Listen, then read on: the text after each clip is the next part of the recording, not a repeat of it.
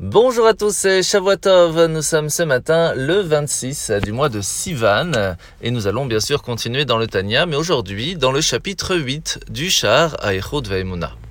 Alors l'Admorazaken hier, dans la fin du chapitre 7, nous a expliqué que même si Dieu a dû se dissimuler, à cacher sa force et sa lumière pour permettre un monde qui est limité dans l'espace et dans le temps, il a quand même laissé sa marque d'éternité sa marque de force illimitée.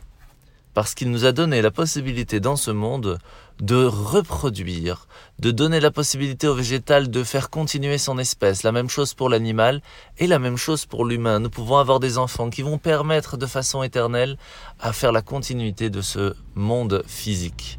Cette force illimitée est présente parce que la force de Dieu illimitée, même si entre guillemets elle n'est pas présente parce qu'elle est dissimulée, on ne la voit pas, mais elle est toujours avec nous et c'est ce qui nous permet de continuer à faire exister le monde.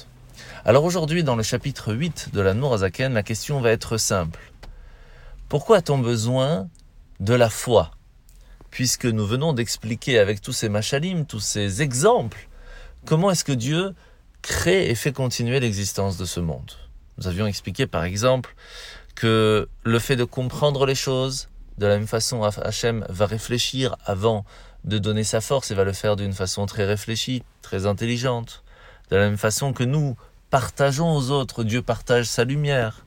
De la même façon que nous avons l'habitude aussi de cacher, de dissimuler notre force et notre intelligence pour que celui qui va recevoir puisse le recevoir de façon convenable, que ce soit pour les enfants ou pour des élèves, etc.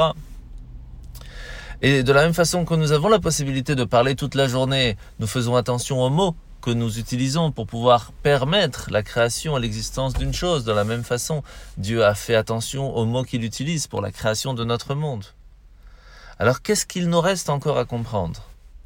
Eh bien la raison, la question est simple. En fait, tout cela nous parlons à ce que nous pouvons faire chaque fois d'une chose différente, mais pas ensemble. Et encore plus que ça, à chaque fois cela fait quelque chose de séparé de nous. Lorsque nous comprenons quelque chose de nouveau, nous changeons, nous devenons différents. Cela nous montre bien que nous sommes séparés de l'autre, séparés de la chose, séparés même de la connaissance alors que Dieu n'a aucune différence entre avant, pendant, après. Il n'y a pas de différence après que le monde a changé ou pas. Dieu reste le même avant la création du monde et même après. Et ça, c'est quelque chose qui est difficile à comprendre. Et c'est pour cela que nous avons la chance d'avoir ce qu'on appelle la Emouna. Lorsque nous arrivons à comprendre les choses, alors utilisons notre intelligence pour l'assimiler. Par contre, si nous sommes coincés à un certain moment, on se doit de faire travailler notre émouna, notre foi en Dieu, que Dieu est avec nous, quel que soit le moment présent. La mitzvah négative de ce matin, c'est la mitzvah numéro 168. Le Kohen peut à un certain moment aller au cimetière si c'est pour enterrer un proche de sa famille. Par contre, un Kohen Gadol, un grand prêtre, ne pourra pas y aller. La paracha de la semaine, nous commençons par parachat Korach. Alors après l'incident des explorateurs, comme on a expliqué la semaine dernière, où Moshe a expliqué que l'importance n'était pas seulement l'étude, mais de le mettre en pratique. Korach, le cousin de Moshe, va faire une rébellion, il va lui dire, mais puisque le plus important, la, la partie fondamentale de la Torah, ce n'est pas seulement l'étude, c'est l'accomplissement des commandements physiques, alors on peut très bien aller au travail et en même temps agir. Donc pourquoi a-t-on besoin, premièrement, d'étudier Deuxièmement, quelle serait la différence entre une personne qui agit simplement sans avoir étudié l'autre qui aurait étudié Et la plus grande question, pourquoi a-t-on besoin d'une, partie du peuple, juif, du peuple juif qui serait élitiste, entre guillemets, celles qui vont étudier la Torah toute la journée? On se doit d'aller dans le travail. Et c'est là que Moshe va lui répondre en lui disant que on voit très bien qu'il y a une différence entre une personne qui fait la prière le matin et une autre. Pourtant, ils disent exactement les mêmes mots. Et pourtant, une personne, Dieu va l'écouter, et une autre peut-être pas. Un grand sage, lorsqu'il fait une bénédiction, cela fonctionne, et une personne plus simple, cela ne fonctionne pas. Pourtant, c'est les mêmes mots qu'il utilise. Quelle est la différence?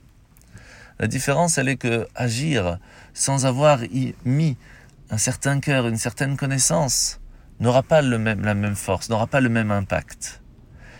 Et plus que ça, à partir du moment où on va être complètement aspiré dans le monde des affaires, le monde ordinaire, on pourrait très facilement être asservi par la matérialité plutôt qu'en être les maîtres.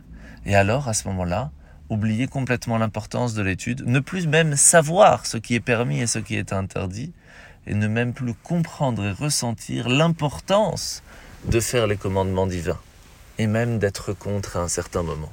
Et c'est pour cela que nous avons besoin d'exemples, des personnes qui vont, eux, pendant toute la journée, toute leur vie étudier, et nous transmettre ces connaissances, pour qu'on n'oublie pas le plus important, c'est de pouvoir, oui, vivre dans le monde, mais avec certaines valeurs qui sont les valeurs de la Torah, et pas simplement celles que l'on pense, nous, importantes. Et c'est pour cela qu'il est important aussi d'étudier à un certain moment de la journée, à un certain moment de la semaine, pour ne pas oublier ces valeurs du judaïsme. Bonne journée à tous et Shavuot